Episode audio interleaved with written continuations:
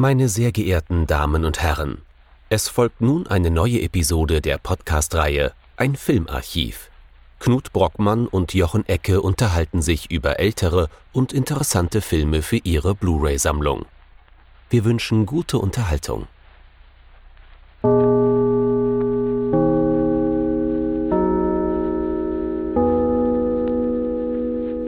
Hallo Knut. Hallo Jochen und hallo liebe Zuhörerinnen und Zuhörer zu einer neuen Folge von unserem Filmarchiv. Jochen, ich muss ein Geständnis machen, ich könnte ein Publikum in Cannes sein, und zwar aus dem Jahr 1960. Ich könnte dieses Publikum vollumfänglich in mir vereinen. In dir vereinen abbilden, sozusagen. Genau. Redest du, redest du vom Uraufführungspublikum von L'Avventura von Michelangelo Antonioni? Wie könnte es anders sein? Denn das ist ja schon nach dem Titel der Film, den wir heute besprechen werden. Mhm. Übrigens ähm, deutscher Titel, äh, Die mit der Liebe spielen. Vergessen wir das Thema deutsche Titel vielleicht für den Moment.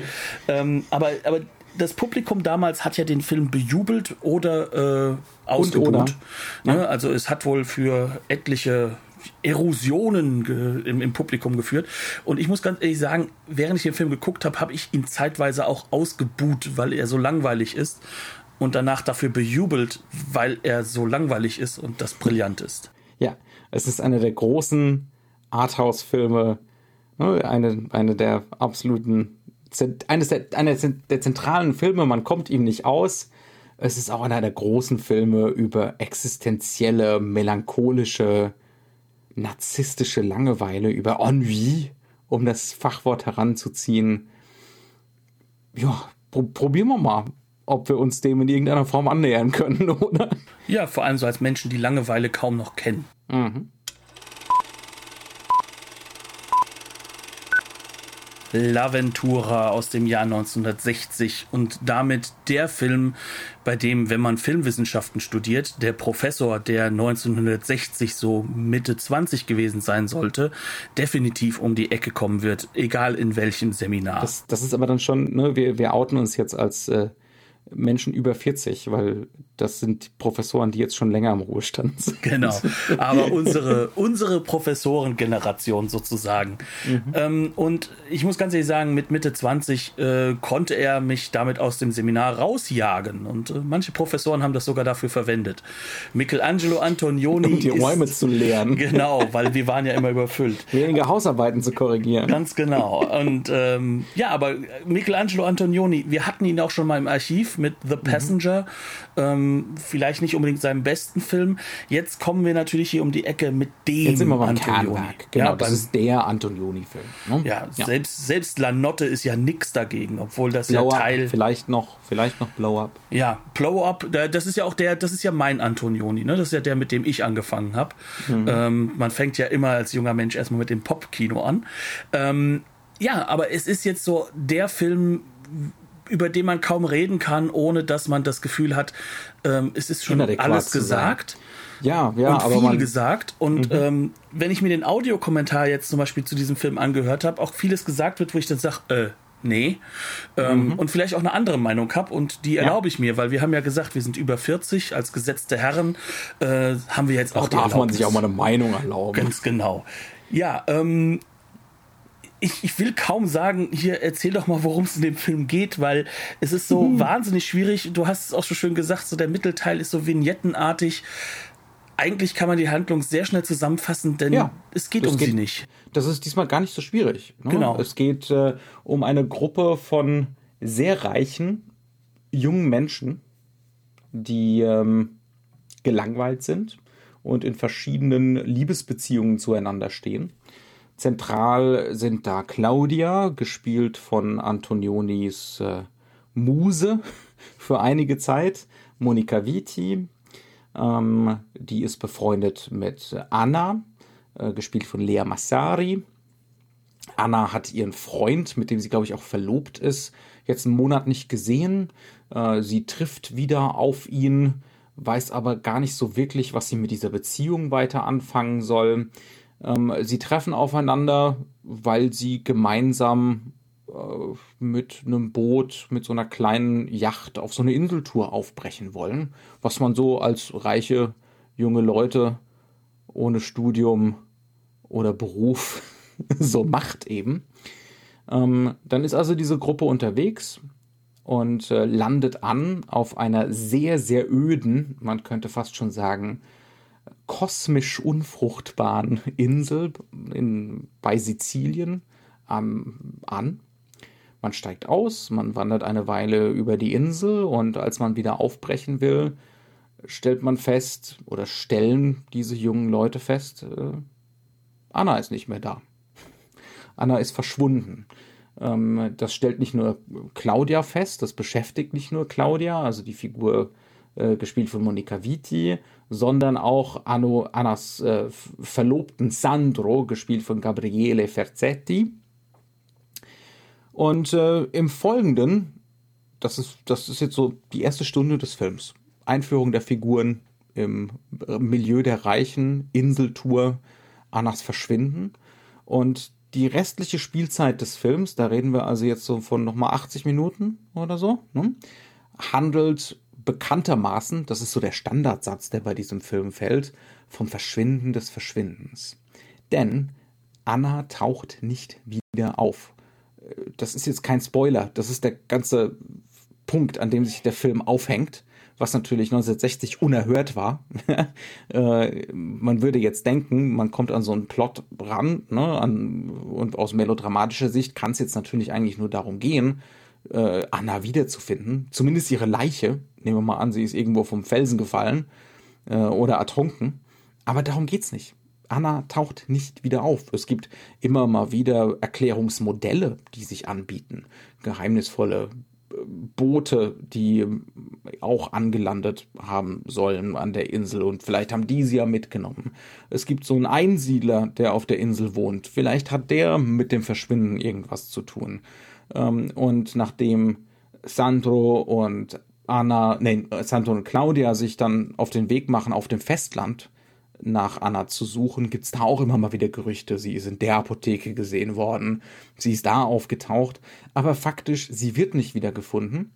Und wir kommen dann auch relativ schnell an den Punkt, wo Sandro und Claudia sie gar nicht wiederfinden wollen, weil sich zwischen den beiden, das deutet sich schon relativ früh an, keine Liebesgeschichte anbahnt, nee, halt so ein Verhältnis, eine Affäre, eine, man fühlt sich angezogen voneinander, höchstwahrscheinlich auf körperliche Art und Weise oder weil es verboten ist. Ja, und dann tingeln wir da eben durch Sizilien. Von ähm, einer Vignette in die nächste. Ähm, und äh, Anna verschwindet endgültig. Und man langweilt sich existenziell. Und man kennt sich nicht, man kennt aber erst recht auch nicht den anderen. Und man ist sehr, sehr narzisstisch und man ist sehr, sehr egoistisch und wunder, wunderschön. Vor allem wunder, wunderschön. Ja, nee, ähm, wenn wir jetzt da mal so, so ein bisschen einsteigen, also du, du mhm. sagst es ja so schön, ähm, Anna verschwindet. Ähm, mhm. Sie verschwindet ja auch Und aus dann verschwindet uns. ihr Verschwinden. Genau, also sie verschwindet ja auch aus uns, weil, weil auch unsere, unser Blick äh, sich gar nicht mehr darauf, auf, auf diesen, sag ich mal, auf diesen Plotpoint irgendwo, mhm. irgendwo wohin schiebt, sondern was der Film ja ganz fantastisch löst, ist, dass er so dieses, dieses eigentlich, und das ist ja in gewisser Weise transgressiv in diesem, in diesem Alter, in diesem Zeitalter, ja. ähm, dass er uns halt einfach den, den, den zentralen Plotpoint wegnimmt. Ja. Das ja, heißt also, genau. das, worum wir uns eigentlich drehen, wenn wir diesen Film zuschauen, wenn und, wir das und diese jetzt, Auflösung. Wir erwarten eigentlich, genau, wir erwarten eine Detektivgeschichte. Ne? Oder gibt, wenigstens eine Auflösung. Irgendeine. Genau, es gibt, es gibt eine, es gibt eine Geschichte des Verbrechens, wenn es denn das Verbrechen ist. Ne? Es kann ja auch sein, dass sie aus eigenen Stücken in den Freitod gegangen ist oder ne, irgendwas anderes, halt einfach abgehauen ist von der Insel auf irgendeine Art und Weise. Wir erwarten, dass diese Lücke gefüllt wird. Und ein Publikum 1960 erwartet es erst recht.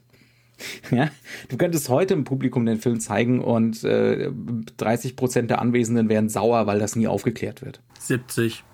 30 Prozent war vielleicht vor ungefähr zehn Jahren der Fall.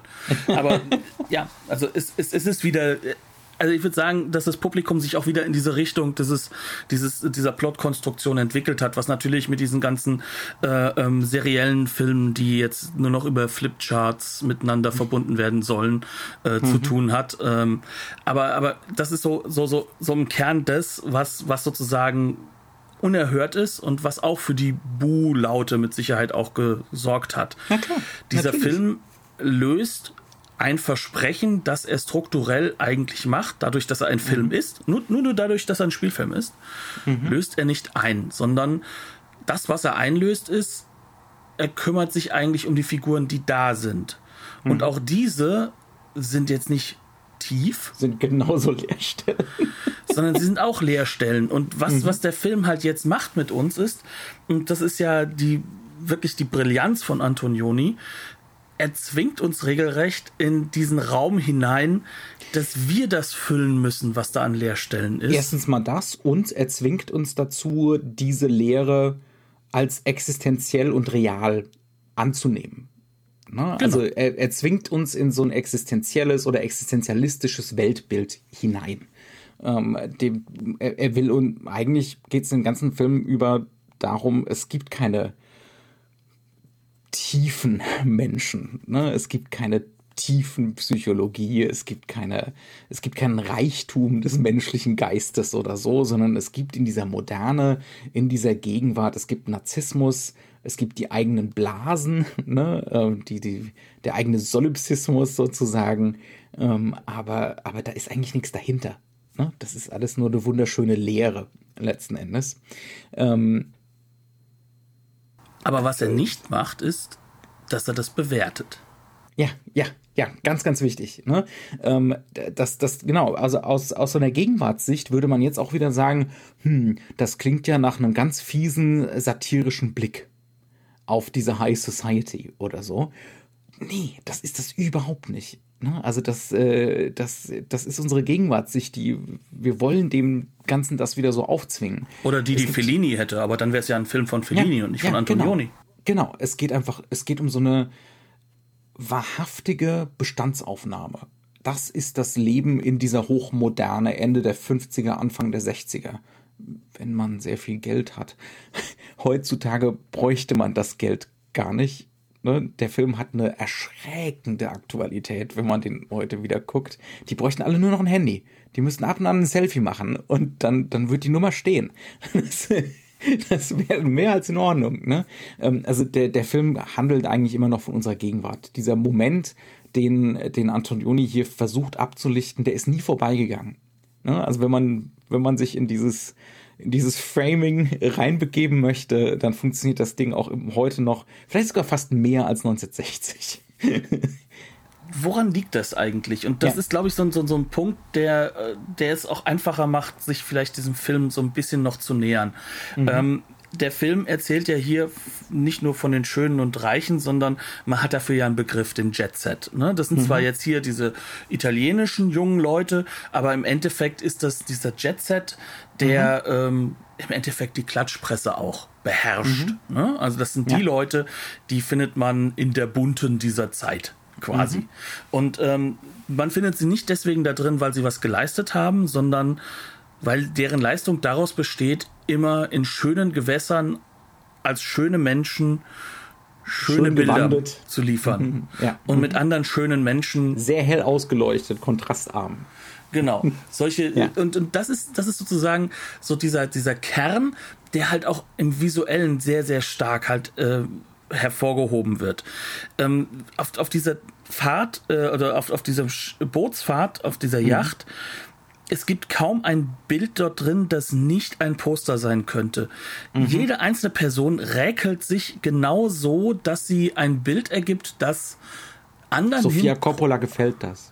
Genau, und dass das anderen Leuten halt projiziert quasi, mhm. ich bin toll. Mhm. Und ja. was ich nicht alles darstelle. Aber was stellen diese Leute da? Mhm. Sie stellen ja eigentlich nichts dar, außer sich selbst. Und, mhm. und um sie dreht sich dann das Ganze auch, also ja. um diese Person selbst. Reden wir doch mal ein bisschen drüber, wie, wie Antonioni diese, diesen Eindruck überhaupt hervorbringt. Ne? Also das macht er inszenatorisch durch, durch sehr, sehr präzise äh, stilistische Mittel. die er hier ziemlich neu findet. Ne? Also ganz ähnlich wie Fellini und etliche andere von diesen großen italienischen Regisseuren der 50er, 60er, 70er. Er ist jetzt hier Anfang der 60er dabei, sich neu zu erfinden. Ähm, Antonioni kommt, hat in seinem Frühwerk noch eine relativ starke neorealistische Komponente. Und neorealistisch bedeutet in diesem Falle, wir die versuchen. Nicht super uns, dominant, aber die ist da. Ja, ja, hm? und, aber es ist auch wichtig, dass wir nochmal sagen, was bedeutet das? Das bedeutet das wie bei Fellini, wir hatten ja auch schon von Fellini eines seiner, seiner sag ich mal, dieser, dieser Werke, wo, wo sich das wendet, ne? Mhm. Ähm, und und ähm, es bedeutet, dass äh, ein, ein Realismus, eine Strategie des Realismusversprechens mhm. ist in diesem Neorealismus mit drin, sagt das Wort ja auch schon. Ähm, mhm. Und das hat sehr viel mit dem dokumentarischen ähm, ja. Effekt zu tun. Ich, das ist mir genau. ganz wichtig, dass es ich Effekt erschaffe Wahrhaftigkeit, indem ich äh, die Arbeiterklasse zeige, arme Leute zeige. Dafür ist natürlich Sizilien immer noch gut geeignet. Und Keine Schauspieler zeige, sondern wirklich ne, Laien. Laiendarsteller. Ähm, dann äh, einfach mal davon ausgehe, dass das materielle Echte, die Außenwelt nicht im Studio von sich alleine, wenn man eine Kamera draufhält, eine Wahrhaftigkeit, einen Realismus erschafft. Ähm, und dass diese, und ich will diese Landschaften auch als sie selbst zeigen. Ne? Also die haben nicht wirklich äh, zwangsläufig irgendwie einen, äh, einen, symbolischen Wert oder einen metaphorischen Wert oder so, sondern es ist zu, zuvorderst erstmal die materielle Welt an sich. Die spürbar die wird für das Publikum, ja. das diese Welt nicht mehr wahrnimmt, weil sie selbst als Kinogänger höchstwahrscheinlich Städter sind, mhm. die auch einen gewissen Reichtum haben, mhm. die gewisse Formen der, der, der, Armut gar nicht mehr wahrnehmen können und ja. denen das auch vorgeführt wird. Denen also mhm. auch, auch, auch, auch, vorgeführt wird, auf, auf wessen Rücken sie eigentlich so gut mhm. daherleben. Ja, ja. Das macht der Film hier auch immer noch. Ne? Also es gibt einen Grund, warum der auf Sizilien spielt. Ne? In der ärmsten Gegend äh, von, von ganz Italien bis zum heutigen Tag. Ähm, weil da auch Kontraste hergestellt werden, immer wieder mal. Ne? Aber es ist nicht mehr das zentrale Moment des Films. Und äh, die, die Landschaften, diese reale Welt, in die der Film immer noch reingeht, es ist kein Studiofilm. Überhaupt nicht. Ne? Also der macht ganz ähnliches wie der Neorealismus, nur diese Orte haben jetzt einen ganz anderen Charakter und ganz andere Funktionen äh, in, in L'Aventura. Das fängt zum Beispiel ganz am Anfang an.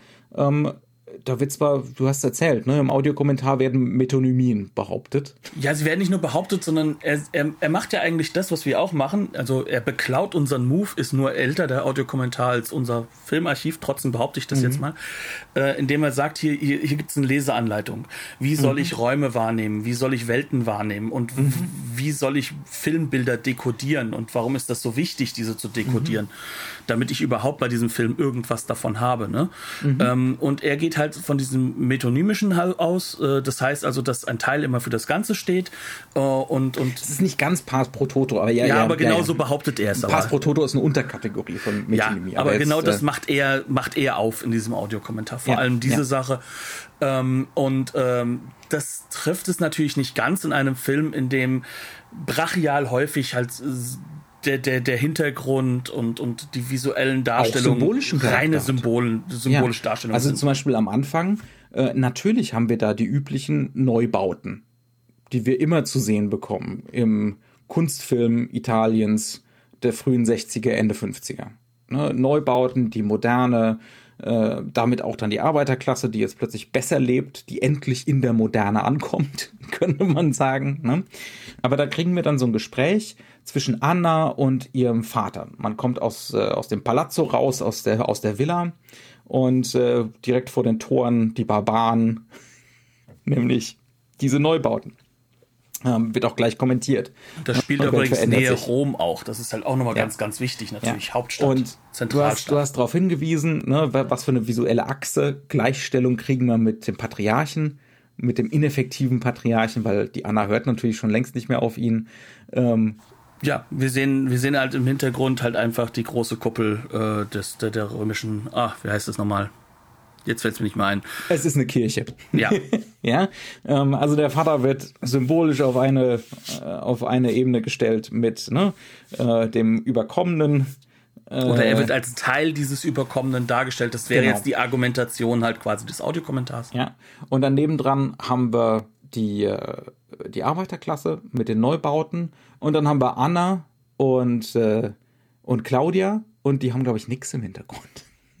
Anna wird sogar in Richtung von diesen, von diesen Neubauten geschoben. Ne? Ja, aber sie, sie ist ja nicht so ein, Teil. Weil sie selber so einen Hintergrund hat. Ne? Genau, ja. Ähm, aber weil sie, glaube ich, ist das Wichtige ist, Eltern der Vater läuft halt genau vor diese Kuppel mhm. und übernimmt dann dieses. Ob das jetzt halt aber auch wirklich so zentral ist, dass das sozusagen die Leseanleitung ist, ob das das Publikum so hundertprozentig mitnimmt bei einem Film, ja. der so unterschiedlich gedreht ist gegenüber anderen Filmen der Zeit, wage ich jetzt einfach auch mal ein bisschen zu bezweifeln. Es ist halt natürlich ja. die filmwissenschaftliche Sicht. Ja. Ähm, aber hier ist Och, es halt. Schon, schon. Das sind so, also das, das wird dir so ins Auge gedrückt und dass wir dann auch gleich durch vier Torbögen oder so fahren. Ja, die Torbögen Bögen, über die brauchen wir nicht reden. Das ist definitiv der Fall. Also, dass es ne? hier um Transition geht und Co., ne? Oder, oder auch Non-Transition. Oh, die Welt verändert sich. Ins Nichts. genau. Nee, aber das, ja klar, ne? Aber, aber das ist halt so der Punkt, ähm, das wird halt hier aufgemacht und diese Vaterfigur. sehr respektlos über den Michelangelo.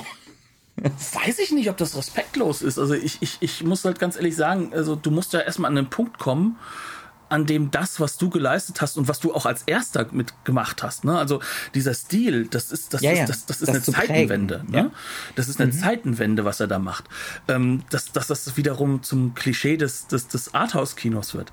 Ja, das, das ja. musst du erstmal schaffen. Also das ist höchster mhm. Respekt, den ich dafür habe. Mhm.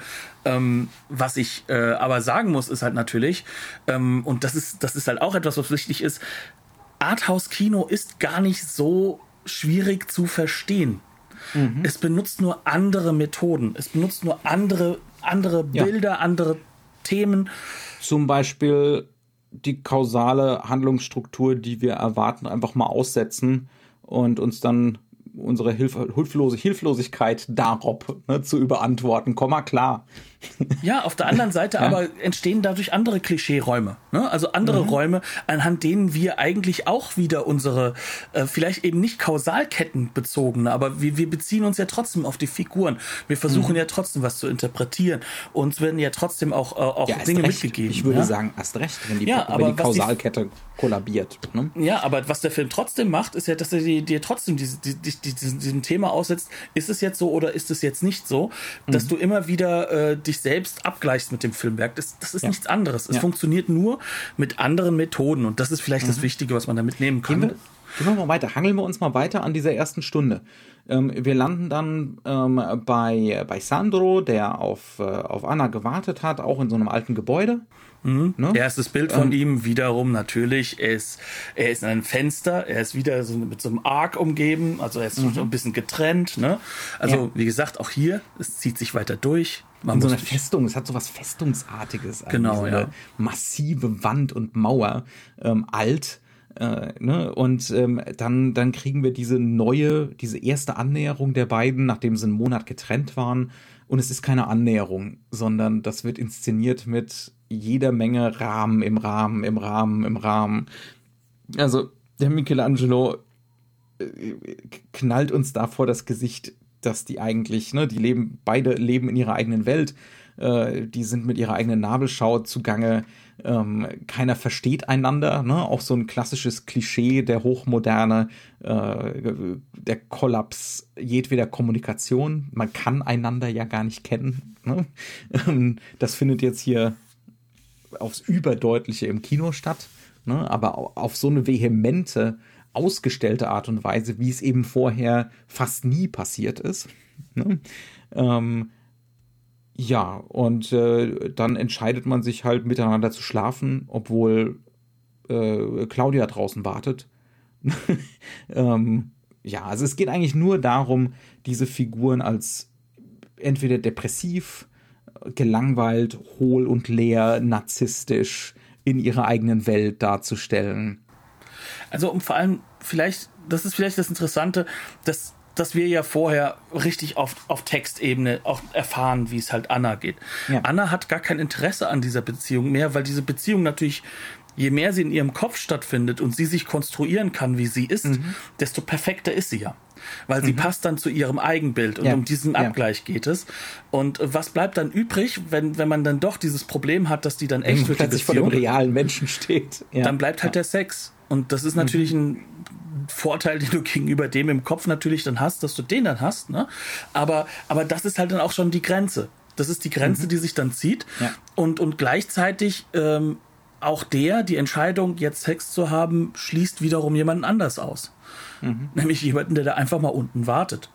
Ja. Ähm, weil man möchte ja eigentlich Richtung Boot. Ne? Mhm. Ähm, wahrscheinlich äh, ist das halt auch so einer dieser Punkte, die diesen Film dann umso spannender werden lässt, weil was macht denn dann diese andere Figur?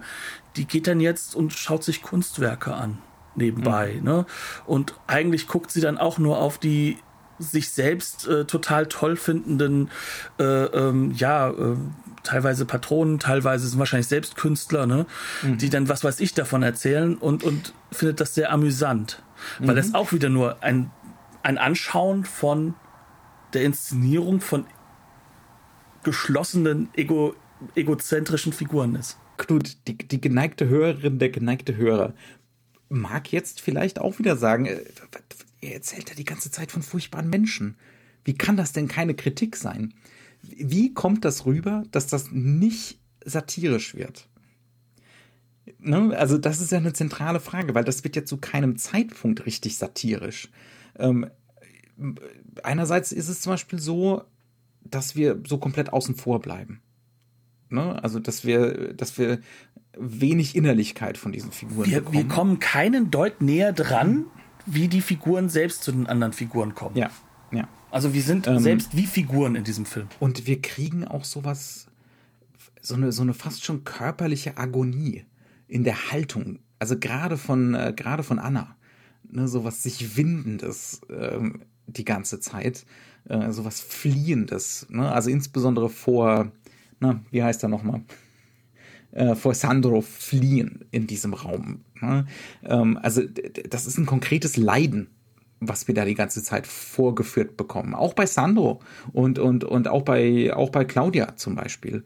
Ne? Das ist auch so ein, so ein Faktor, der da mit reinspielt, glaube ich. Die Sache, die, die glaube ich ganz wichtig ist, ist auch zu sehen, in, in was für Räumen agieren diese Leute. Ja. Und diese Räume sind leer in Hinsicht von Emotionalität, in Hinsicht mhm. von man kann auch sagen, tieferer emotionaler Geschichte. Mhm. Sie lösen sich sozusagen von diesen. Obwohl es oft alte Räume sind. Ja. Ne? Aber sie lösen sich von diesen, äh, von Aber diesen die können dramatischen Symbolräumen. Also gerade jetzt auch dieser Raum, wo dann äh, Sandro und Anna miteinander schlafen oder fast miteinander schlafen. Ähm, das wird ja offen gelassen. Ich gehe davon aus, dass sie miteinander schlafen. Ja, wahrscheinlich. Der wird ja als eigentlich auch so als Arbeiterklassenraum gezeigt. Ne? Also die anderen, die da aus den Fenstern gucken, das sind alte Wohnungen, ne? Ähm, und aber das kann nicht irgendwie identitäts- oder sinnstiftend für diese Figuren werden. Die sind immer und überall heimatlos. Das ist ähm, also ich, das ist auch in dem Raum schon ein bisschen natürlich angedacht, weil ja. es ist ja an die Wände nur was dran geklebt. Es ist ja diese, diese mhm. klassische Posterstruktur, die wir ja auch von unserer Elterngeneration mhm. ja. kennen, ne? Ähm, äh, zumindest in den frühen Jahren, wo wir noch klein waren. Ähm, auch, auch diese Situation, dass du, das, dass natürlich diese Leute sich diese Räume nehmen weil ja. ne, es, wenn man auf der Durchreise ist, nimmt man den Raum, den man jetzt gerade benötigt, für ja. sich und dann lässt man den auch wieder fallen. Aber ja. das Wichtige ist, glaube ich, dass diese Räume keine Identität haben. Ähm, sondern die Räume sind identitätsoffen und das sind auch die Außenräume und die Bilder, die gebaut werden. Mhm. Ähm, das heißt, du befindest dich in einer Welt, in der auch eine, eine, sag ich mal, Identitätsstiftung nicht mehr möglich ist. Mhm. Also gerade, ja. gerade wenn du nicht mehr in der Lage bist, in dieser Moderne, äh, dich etwas zugehörig zu fühlen. Dir fehlt mhm. Ja, das Dorf, ja. dir fehlt deine Klasse, dein, dein, deine mhm. Arbeiterschaft. Gerade bei diesen reichen Kids, also Kids, die sind um die 30, aber, äh, aber ja, aber das, das aber sind sie sollen ersten. wahrscheinlich 18 sein, nein? Nee, nee, nee, die sollen nee, schon die noch ein bisschen älter sein. Ich weiß, ich weiß. Und Sandro ähm, ist ja dann, auch arbeitender, ne? Aber, ja. Aber dann, dann landen wir mit ihnen auf diesem Boot zusammen. Ne? Und auch da sind wieder wirklich äh, ziemlich geniale Inszenierungsstrategien, die, die Antonioni da findet. Also man würde ja eigentlich davon ausgehen, die Erwartungen, die man an einen Raum wie ein relativ kleines Boot hat, ist, wir kriegen jetzt Interaktionen zwischen den Figuren. Ne? Weil die können sich ja gar nicht gegenseitig aus. Und äh, dementsprechend müssen sie interagieren. Und äh, dann kommt jetzt hoffentlich mal so ein bisschen klassisches Continuity Editing. Schuss gegen Schuss, bitte. Nö. Reaktionen der Figuren, Gespräche, die, die wirklich, die wirklich eine Tiefe aufbauen, weil wir Reaktionen in der Emotionalität der Figuren sehen. Ja. Aber nein, also es gibt, es gibt zwei, drei Strategien, die dieser Film an dieser Stelle hat. Erst einmal er singularisiert fast jede Figur. Also mhm. die können mal aneinander vorbeigehen. Ähm, das ist ja auch so ein typischer Antonioni-Stil, dass Leute ins Bild rein oder wieder rausfallen. Mhm. Dass dadurch Selbst auch die wenn Bild sie sich körperlich nah sind, sind, ist das nicht intim. Nee, absolut nicht, sondern ja. das, das, was wichtig ist, ist halt, dass eine einzelne Figur da ist und diese einzelne Figur muss sich inszenieren oder sie wird mhm. dazu noch hervor, noch dazu aufgerufen, sich zu inszenieren oder inszenierbar zu machen. Also zum Beispiel, du solltest jetzt mal ein bisschen dich bräunen hier, ne? Also mhm. jetzt liest man hier keine Zeitung, sondern sorgt dafür, dass dein Körper schöner wird. Dann, sonst hast du dann wirklich die einzelnen Figuren, die sich ans Eck setzen, legen, um, um oder liegen, um, um, um sich halt irgendwo irgendwie darzustellen, um mhm. zu flezen. Und dazu benutzt er natürlich eine, eine Form von, von, von Bildlichkeit, die sehr, sehr stark an, an ähm, ja, ich sag mal, Schwarz-Weiß-Fotografien aus, aus der Klatschpresse oder aus der Mode ja. erinnern. Ja. Und, ja. und das liegt natürlich auch daran, dass er zum Beispiel nicht, ähm, sag ich mal, die, die heute sehr, sehr gerne gewählte Schwarz-Weiß-Optik nimmt, bei der man dann jeden, jeden noch so kleinen Pickel auf der Nase sieht, sondern er benutzt weiche Bilder. Ja. Äh, es sind weiche, polychromatische, relativ kontrastarme Bilder, relativ flach. Ne? Ja, das ja. heißt auch der Hintergrund verschwimmt dann irgendwo, sondern wir, wir fokussieren uns wirklich so auf so einen Mittelraum dann irgendwo. Mhm. Ähm, also jetzt auf dem Boot, ne? Äh, wenn wir ja. später sind, da wird der Hintergrund wieder anders dargestellt. Und dann, und dann werden ständig Totalen verschnitten. Ne? Also es gibt eben keinen Schuss gegen Schuss, sondern es gibt totale, halbtotale, mal eine nahe, aber dann gehen wir wieder in die totale. Aber wenn die nahe da ist, dann versuchen wir auch möglichst nur den Rücken zu sehen. Ja, ja, genau. Und das, das sorgt dann halt dafür, dass da keine Szenen irgendwie vor uns entstehen, die, die äh, so menschliche Interaktion darstellen würden. Oder die so eine Gemeinschaftlichkeit, ja, oder so einen Gemeinschaft, gemeinsamen Raum irgendwie aufbauen würden. Genau, also normalerweise würde ich doch, nehmen wir uns mal der weiße Hai. Ne? Ja. Boot, drei Menschen. Mhm. Irgendwann wissen wir, wo die Figuren. Wir gegen wo, den. Genau, wir gegen den. Aber wir wissen auch, wo die Figuren auf dem Boot sind. Wir wissen ja. genau, wo sie stehen. Wir haben andauernd Bilder, die zeigen, der eine ist jetzt da oben ein Führer, äh, Führerbereich. Mhm. Also da, wo, wo das Boot gelenkt wird, nicht, nicht der Führer. Ähm, müssen wir ja aufpassen, sind ja gerade im italienischen Film. Ähm, der andere ist jetzt da unten und lernt jetzt gerade, äh, wie er Knoten machen soll. Ne? Ähm, die Bilder sind alle so konstruiert, dass wir immer genau wissen, wo auf dem Boot die Figuren sind und die Figuren dementsprechend konstruiert konstruieren die Figur Boot. Und das, das heißt, wichtig, ja, ja, ja das genau. Boot und das Wichtige ist die Re Relation zueinander. Ne? Ja, Ganz ja. genau. Und dadurch kriegt das Boot einen Charakter. Hier hat das Boot gar keinen Charakter, außer es sieht mhm. unglaublich schön aus. Ja. Also wie die Menschen auch, ne? Mhm. Ähm, sondern der Charakter ist derjenige, dass es eben charakterlos ist. Und deswegen bedingt diese, diese Welt, die da gebaut wird durch die Bilder, bedingt diese Figuren wie sie sind. Mhm. Und mhm. macht sie natürlich grauenvolle Figuren. Aber wie sollen sie denn anders sein? Sie können genau. ja gar nicht anders genau, sein. Genau, das ist existenziell. Ne? Es, also der Film baut da auch so eine Sicht auf die Welt, konstruiert da eigentlich eine Welt, äh, wo wir gar nicht anders können, als als diesem existenziellen Ennui, dieser Langeweile, dieser Leere so zuzustimmen. Ja, so ist es nun mal. Ne? Äh, und das wird dann nur noch schlimmer. Also es ist so ein Crescendo, kann man nicht anders sagen, in dem Moment, wo wir auf dieser Insel ankommen. Äh, das, diese Insel ist wirklich, äh, das ist die kosmische Gleichgültigkeit. Ich, ich stelle jetzt mal diese, diese, diese These in den Raum. Ne? Und so wird die auch inszeniert. Das ist eine Felseneinöde vollkommen leer, über weite Strecken unfruchtbar, da wächst nichts.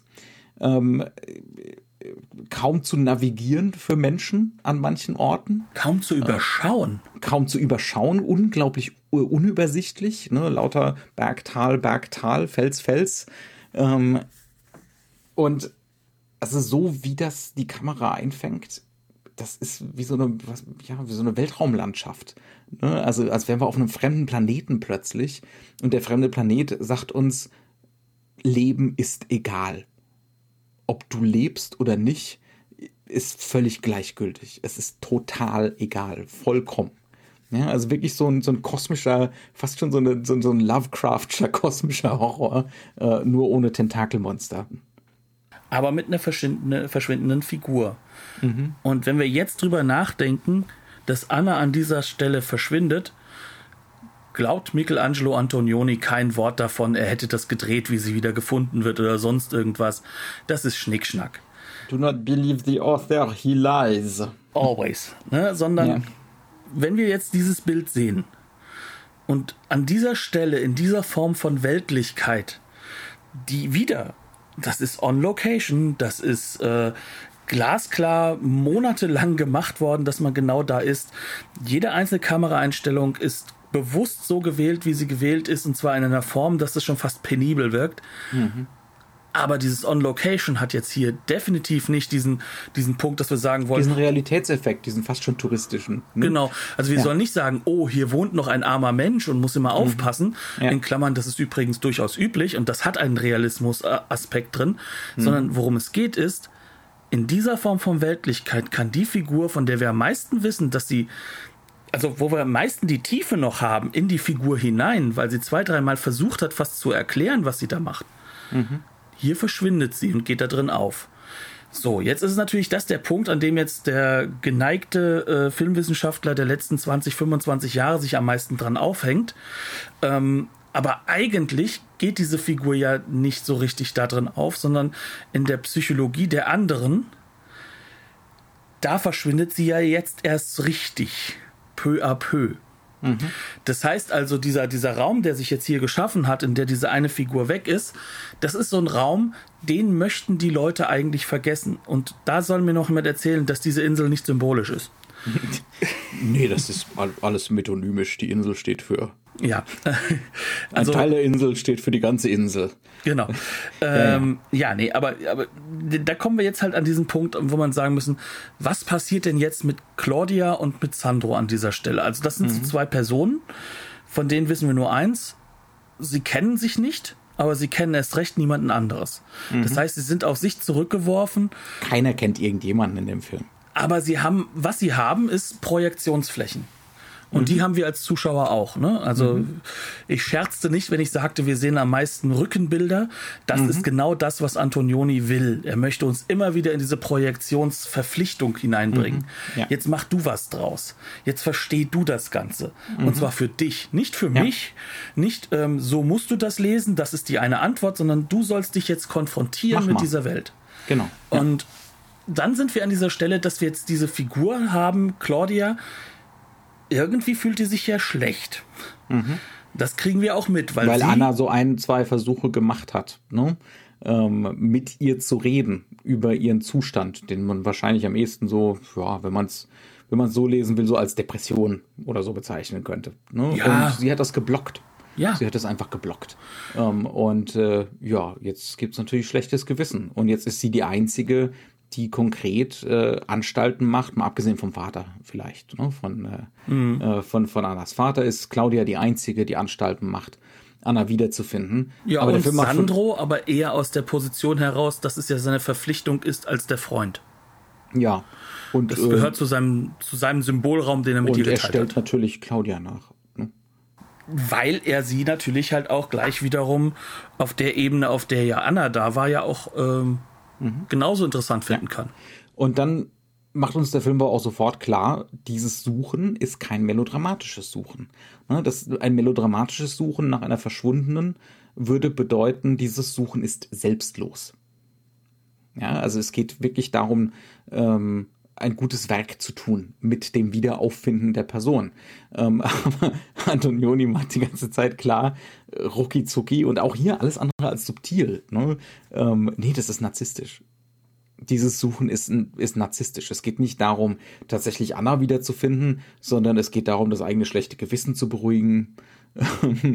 ja, ja, und das macht er klar, indem, indem schon an Tag eins nach dem Verschwinden Claudia mit der Bluse von Anna rumläuft. Also in der Bluse. Sie trägt die Bluse. Ne? Was jetzt ähm, natürlich im klassischen Kino sofort diesen Doppelungscharakter ausmachen würde, der aber natürlich. nicht hier ist. Der ist nicht hier. Und mhm. in dieser Hinsicht ist der Neorealismus da. Hier steht ja. nicht, hier werden nicht zwei Figuren eins. Nein, nein, nein, nein, nein. Mhm. Das, das, ja. das, so funktioniert das hier nicht. Hm. It's not this kind of a game, ne? Ähm, sondern hm. worum es jetzt hier geht. Claudia ist, bleibt Claudia. Genau. Auch wenn sie eine andere Bluse anzieht. Genau, aber, aber was Claudia tut, und das ist halt das ganz Zentrale, diese Bluse interessiert sie, weil sie da drin auch hübsch aussieht. Und ihr ist es relativ, also nicht egal, aber sie versteht gar nicht, was sie damit zum Beispiel beim Vater auslösen könnte, mhm. bis zu dem Moment, wo sie davor steht. Sie ist auch kein schlechter Mensch oder so, ne? Mhm. Sondern das fun so funktionieren diese Menschen nicht. Und bei Sandro ist es genau das Gleiche. Das sind, das sind Figuren, die funktionieren nur auf der Ebene, dass sie für sich stehen. Und diese Suche mhm. nach Anna ist auch dann nicht am Ende, wenn wir das jetzt irgendwo sagen, narzisstische Suche nach sich selbst oder sonst irgendwas. Auch das ist nicht der Fall. Mhm. Die Suche ist eine vorgeschobene Sache, um das ja. Gewissen zu beruhigen, um gewissen äußeren und teilweise auch visuell eingeforderten Normen zu gerecht zu werden. Mhm. Und, und ansonsten steht man halt einfach für sich und und, und dem eigenen Selbstbild, dem man nachjagt. Mhm. Und, und, damit ist man allein mit diesem mhm. Selbstbild. Und dass das da ist, das wird uns visualisiert. Mhm. Die ganze Zeit über die Art und Weise der Bilder. Aber mhm. halt auch, in welche Räume wir hineingehen. Ja. Und ähm, diese Räume haben alle mit Moderne das zu tun. Ist natürlich auch wieder ne, hyper ernüchternd, ne, diese Sicht von, es gibt keine Selbstlosigkeit.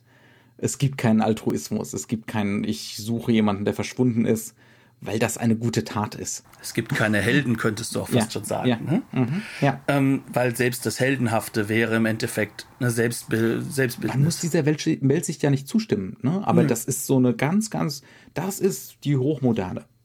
Ne? Und das ist auch vor allem die Hochmoderne dieser Zeit. Ne? Also mhm. Da, da finden wir auch Bergmann wieder übrigens. Da ja. finden wir natürlich den kompletten, logischerweise, französischen Existenzialismus. Ähm, da steht man natürlich auch noch tief unter dem Ein, ne, Einfluss der, der Erinnerungen an den Zweiten Weltkrieg. Definitiv. Das, äh, ja. Und, und jetzt kommst du halt eben zu dem Punkt, du hast diese Figuren und wir haben ja schon von, von diesen Visualisierungsstrategien so ein bisschen geredet, ähm, dass, dass hier diese, diese ähm, dass wir so zum einen Symbolräume haben, in Hinsicht, mhm. dass das halt Symbole im Hintergrund sind, aber wir haben halt auch Räume, die für uns die Zeit darstellen sollen, also die jetzige Zeit. Und du redest mhm. jetzt von dieser Moderne. Wie zeigt sich denn diese Moderne, gerade in Sizilien? das ist ja immer wieder so, dass das sich an der Architektur festmacht, was logisch mhm. ist. Sandro ist Architekt übrigens. Ne? Das mhm. ist so, auch das ist passend für die Zeit. Der Architekt ist sozusagen momentan die Heldenfigur. Die Heldenfigur. Die, ja. die Figur der, der neuen Moderne. Die Figur dessen, die jetzt alles besser werden lassen wird. Ne? Die es alles neu machen wird. Mhm. Aber was haben denn diese Architekten da geschaffen? Was sehen wir denn da? Ja, wir, wir haben einen Halt, auch ein ganz berühmter Moment, einer der stärksten Momente der zweiten Hälfte des Films. Ähm, so, so ein Zwischenstopp äh, in so einer in so einer Geisterstadt die von der Regierung da ne, wohl an diversen Orten, ich kenne mich jetzt mit italienischer Geschichte nicht so wahnsinnig viel aus. Ich habe ein bisschen was nachgelesen. Es wurden wohl mehrere hochmoderne Städte äh, in Sizilien als Modernisierungsmaßnahmen oder so Dörfer einfach ins Nichts gesetzt. Und äh, die wurden jetzt so eher nicht angenommen. Das, das, das, britische Äquivalent wäre sowas wie Milton Keynes als Trabantenstadt von, von London, ähm, nur halt wirklich als, als Strukturmaßnahme für das bitterarme Sizilien. Und in so einem, in so einem Kunstdorf halten sie da an. Und es ist extrem unheimlich, aber es ist auch wunder wunderschön gerade weil da keine Menschen sind. Ja, und jetzt musst du dir wirklich mal vorstellen, jetzt hast du natürlich da diese, auf der einen Seite, wofür stehen diese, diese, diese, diese Dörfer? Die stehen natürlich für eine unglaublich arrogante Sichtweise auf Menschen. Mhm. Ähm, und das ist damals zu diesem Zeitpunkt jedem bewusst, dass das gescheitert ist. Denn man mhm. baut da mal was Hypermodernes Aber hin. Antonioni sieht die Schönheit in diesem Scheitern.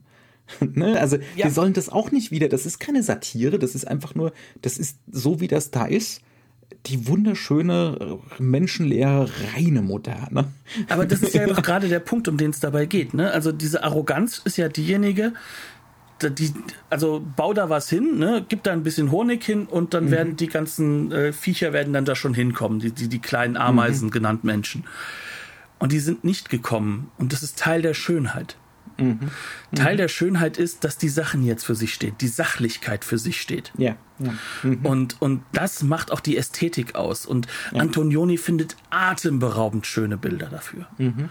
Mhm. Ähm, und das ist sozusagen eines der Kernelemente, weil auch das, es steht jetzt nicht dafür für die Innerlichkeit der Figuren, dass da Leere ist oder sowas, sondern nö, nö, die Leere an sich, der Ort an sich ist eine Schönheit. Mhm. Und dann machen wir mal halt auf unsere, auf unsere Viaggio in Italia, um einen wichtigen Referenzfilm von Rossellini zu zitieren, der mit Sicherheit auch tiefen, tiefen Einfluss auf den hier hatte. Aber jetzt sind wir halt an so einer Stelle, an der wir sagen können, okay, wir haben, wir, wir haben jetzt sozusagen diese, diese Figurenkonstellation, ähm, wir haben dieses Wissen, dass das, diese Figuren halt auch auf einer, auf einer, sag ich mal, menschlichen Ebene nicht funktionieren können, auf einer zwischenmenschlichen Ebene. Mhm. Ähm, das führt so weit, dass, dass Sandro auch dem nächsten Rock hinterherrennen wird. Das ist, mhm. das ist auch in gewisser Weise verständlich, so blöd das klingt, innerhalb dieser Figurenkonstellation, die ja nur ja, in sich sind. Ähm, die, die kommen sich selbst nicht aus, aber das sollen wir auch nicht betrauern, das sollen wir auch nicht moralisch beurteilen. Dementsprechend die mit der Liebe spielen, ist völliger Quatsch als Titel. es geht nicht um eine moralische Beurteilung. Es geht auch nicht um Liebe. Sowieso nicht. es geht ja nicht mal um Selbstliebe. Also es geht ja nicht mhm. mal darum, sich selbst zu lieben. Es geht, es geht darum, dass, dass hier eine, ein unglaublicher Bruch zwischen, zwischen dem inneren Selbst und der Existenz in dieser Welt dasteht. Mhm. Und, de, und dieser Bruch ist nicht überkommbar. Mhm. Das heißt also, wir haben hier eine Moderne geschaffen. Diese Moderne ist in sich auch wunder, wunderschön. Mhm. Nicht nur laut Antonioni, da gibt es einige Regisseure, die das hingekriegt haben, aber mhm. Antonioni wahrscheinlich perfekt wie kein anderer. Mhm. Und ähm, wer sich daran erinnert, unsere Folge zu, ähm, äh, äh, zu The Passenger, äh, da, da ist es ja genauso. Ja. Ne? ja. Also auch das ist übrigens ein Film über das Verschwinden. Das ist das ähm, Verschwinden und, und die, die, die Schönheit der materiellen Welt, nachdem man gestorben ist. Ne, um ja. die letzten paar Sekunden des Films oder die letzten Minuten des Films. Ja. Aber auch diese ja. wunderschöne Szene da, diesem Ausbreiten der Hände, wenn man Auto fährt, in, in einem wunderschönen Auto, in einer wunderschönen Umgebung. Aber da geht es auch nur um das Selbst. Und, und mhm. ist auch eine Inszenierung des Selbst. Mhm. Und deswegen wird man zur Materie und dadurch wird es schön. ist das Publikum dieser Inszenierung. Definitiv, genau, ganz ja, genau. Das, ja, und, ja. Das, und, und, und hier ist es halt auch so, dass man am Ende fast 100, äh, 142, 143 Minuten lang mhm. diese Welt betrachtet, durch diese Welt durchgeht und eigentlich seit dem Anfang des Films der Punkt hier eigentlich gemacht ist. Ja, klar. Na klar. Deswegen, ähm, ne, wir haben am Anfang von Langeweile gesprochen. Die, die erste Stunde des Films, bis wir von dieser Insel runter sind, äh, du, du kannst da nicht weggucken. Das ist atemberaubend. Danach wird es tatsächlich langweilig. Eine ganze Weile. Und äh, ne, also da ist viel von diesen Vignetten, ähm, die kann man gucken, die, die muss man aber nicht gucken, weil es, es kommt da nichts wirklich Neues hinzu oder so. Und jetzt kommt dann die Frage, ist das deswegen jetzt irgendwie ein Fehler des Films? Hm. Die 40 Minuten, die man in der deutschen Version rausgekürzt hat, um die mit der Liebe spielen daraus vielleicht zu konstruieren, wie auch immer. Mhm. Ähm, oder ist das was so Unerhörtes, das auch dafür geführt hat, dass der Film hier FSK 18 war? Mhm. Äh, man sieht hier übrigens nichts. Also ja. weder Gewalt noch sieht man wirklich Sex. Ähm, ja man, das heißt, hier geht es um was Politisches. Mhm. Das muss politisch sein, das muss politisch ja. unerhört sein. Oder halt sein. existenziell, ne? diese existenzialistische Weltsicht. Ja, ähm, ne, das diese, ist ja durchaus politisch. Die man als, die man als äh, pessimistisch auslegen kann, auch wenn das mit Sicherheit nicht die Absicht ist. Nee, Existenzialismus und Pessimismus sind ja zwei unterschiedliche Dinge, zwei unterschiedliche Musse. ja. ähm, aber, aber dann hast du halt eben diesen Moment, wo du dann überlegst, okay, wie wäre das denn jetzt, wenn ich im Kino sitzen würde? Mhm wenn man den Film auf Blu-ray guckt, kann man auf Pause gehen. Ja. Man kann sich vielleicht seinen, seinen lieben kleinen Hund angucken, anstatt den Film zu sehen eine Zeit lang. Man kann weg vom Film wegkommen. Man aber kann im Kino, Gott bewahre aufs Handy gucken. Ja, aber im Kino bist du drauf gebunden. Und wenn du da aufs Handy guckst, dann komme ich zur Seite und reiß dir das Handy raus, weil ich bin ja natürlich ein böser, böser Mensch, der sowas nicht akzeptiert im Kino. Ähm, nee, aber du, du, bist, du bist im Kino, gerade 1960, drauf gebunden. Du kannst mhm. da nicht raus. Du kommst dem nicht aus, ja. Du kommst aus der Langeweile nicht raus. Du wirst mit dir nicht nur konfrontiert, sondern du wirst diese Figuren. Mhm. Und dann werden dir diese, diese Projektionsräume gezeigt. Das heißt also, mhm. du musst andauernd projizieren, du hast andauernd die Rückenansicht, du hast andauernd nur Teilansichten von den Figuren. Dann fallen sie kurz rein, dann fallen sie wieder kurz raus aus dem Rahmen. Ne? Ähm, das heißt, du bist innerhalb dieser Langeweile gezwungen, diese zu erleben. Mhm. Und das ist, glaube ich. vielleicht auch als deine wahrzunehmen. Genau, ne? und dann vielleicht auch zu überlegen, bin ich denn so anders? Bin ich mhm. nicht Teil dieser Moderne? Gerade wenn ich ja. es mir leisten ja, ja. kann, 1960 ins Kino zu gehen. Und dann muss man sich halt wirklich, wirklich mal betrachten, mit was für Bildern der das macht. Also wir reden jetzt hier von dem Jahr 1959, 1960. Wir hatten jetzt letzte Woche Edgar Wallace im Programm. Der Film ist jünger. Mhm. Ähm, wir gucken uns mal die Sachen an, Sergio Leone zum Beispiel. Mhm. Ähm, für eine Handvoll Dollar.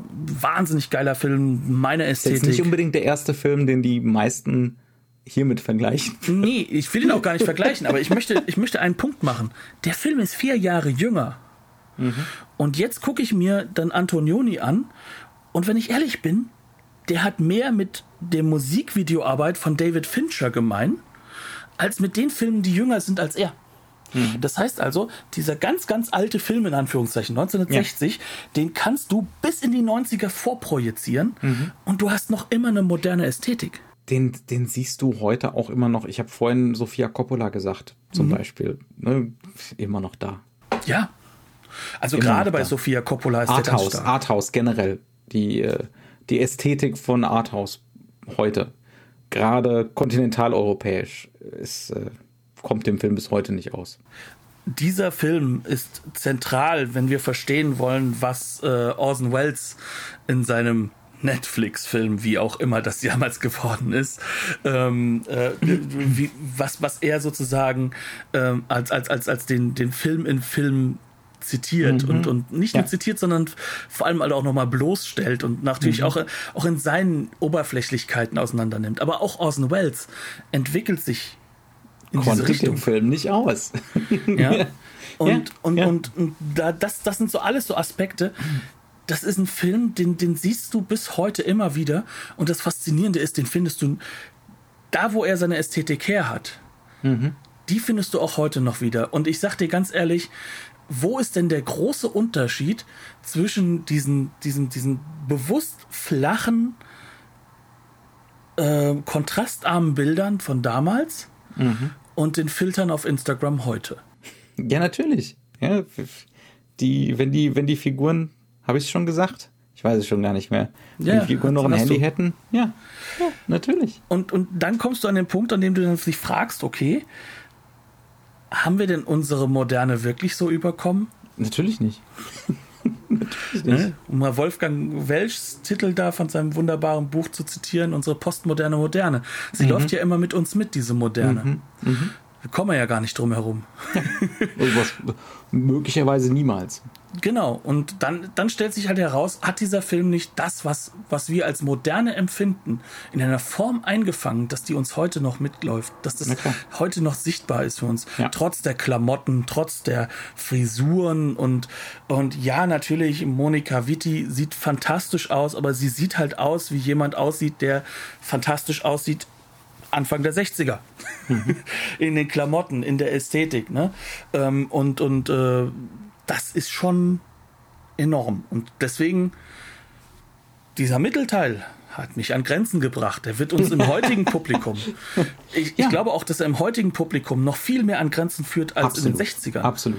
Ja. Weil, weil wir auch diese Ruhe gar nicht mehr haben können mit diesem mhm. Overflow an, an Informationen, der jeden Tag auf Da sind zukommt. auch Szenen dabei. Er macht ein ganzes Setpiece drauf, raus, wie Monika Vitti von äh, irgendwelchen sizilianischen jungen Männern begafft wird auf einem öffentlichen Platz. Ja, hätte ich jetzt nicht unbedingt gebraucht. ähm, aber ja. Aber es ist ja auch eine Aussage, in Anführungszeichen, mhm. die du dir dann daraus bauen kannst. Ja. Und, und der Punkt ist, die Aussage ist auch diejenige, Sachen drin zu haben, die du nicht brauchst. Mhm. Sich halt eben dem zu versagen, dass man so eine Art Ökonomie des Erzählens hat. War ja auch, ist, ist relativ typisch für den italienischen so Arthouse-Film aus der Zeit. Die, die sind ja auch so stark oft so modular geschrieben. Ja, also mit diesen, mit diesen Vignetten, immer wieder diese Mini-Erzählungen, fast schon wie so Kurzgeschichten, ne, die aneinandergereiht werden. Ich sag nochmal Fellini. Auch in der Beziehung, ne, genau, zusammen mit Fellini stilbildend, ja. natürlich. Ja. Und, und dann, wie gesagt, also diese Ästhetik, die bis sich bis heute die Resonanz des Modernen hat und des Jetzigen. Und übrigens mhm. auch diese Ästhetik. Also es hat ja was Wunderschönes. Solche, mhm. solche, ähm, sag ich mal, modernistischen Gemäuer. Mhm. So wie der Brutalismus auch was Wunderschönes hat. Absolut. Es ist das Hässlichste, was man sich vorstellen kann, aber es ist wunderschön.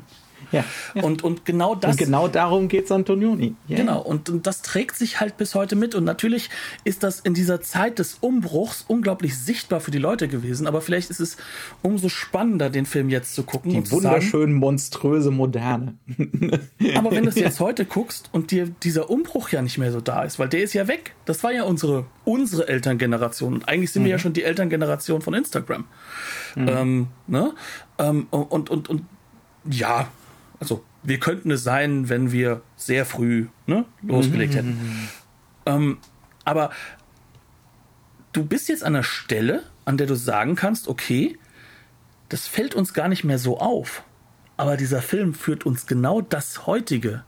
Ja, ja, ja. Noch also das vor. ist, ich habe den jetzt lange nicht mehr gesehen. Ähm, das letzte Mal so richtig aktiv gesehen vor 15, 16 Jahren für das Referat im Seminar.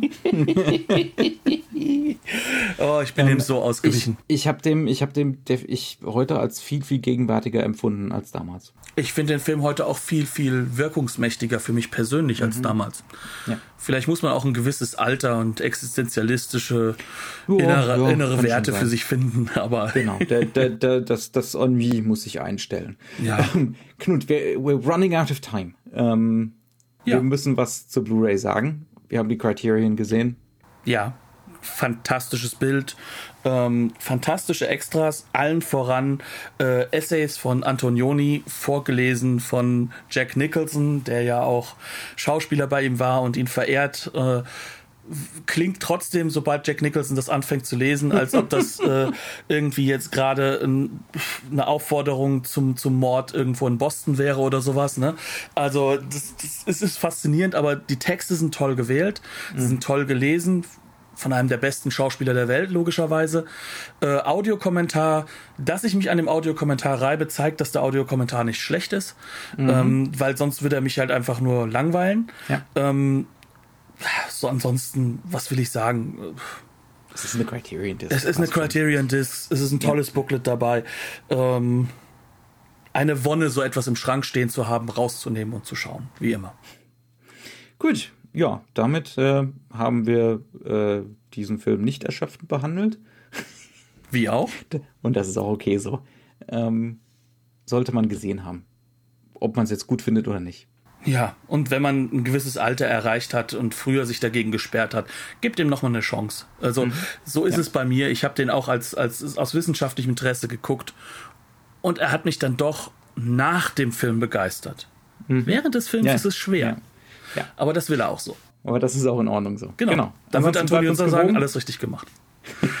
Ansonsten bleibt uns gewogen und äh, ja, bis nächste Woche dann. Gehabt euch wohl und tschüss. Bis dann.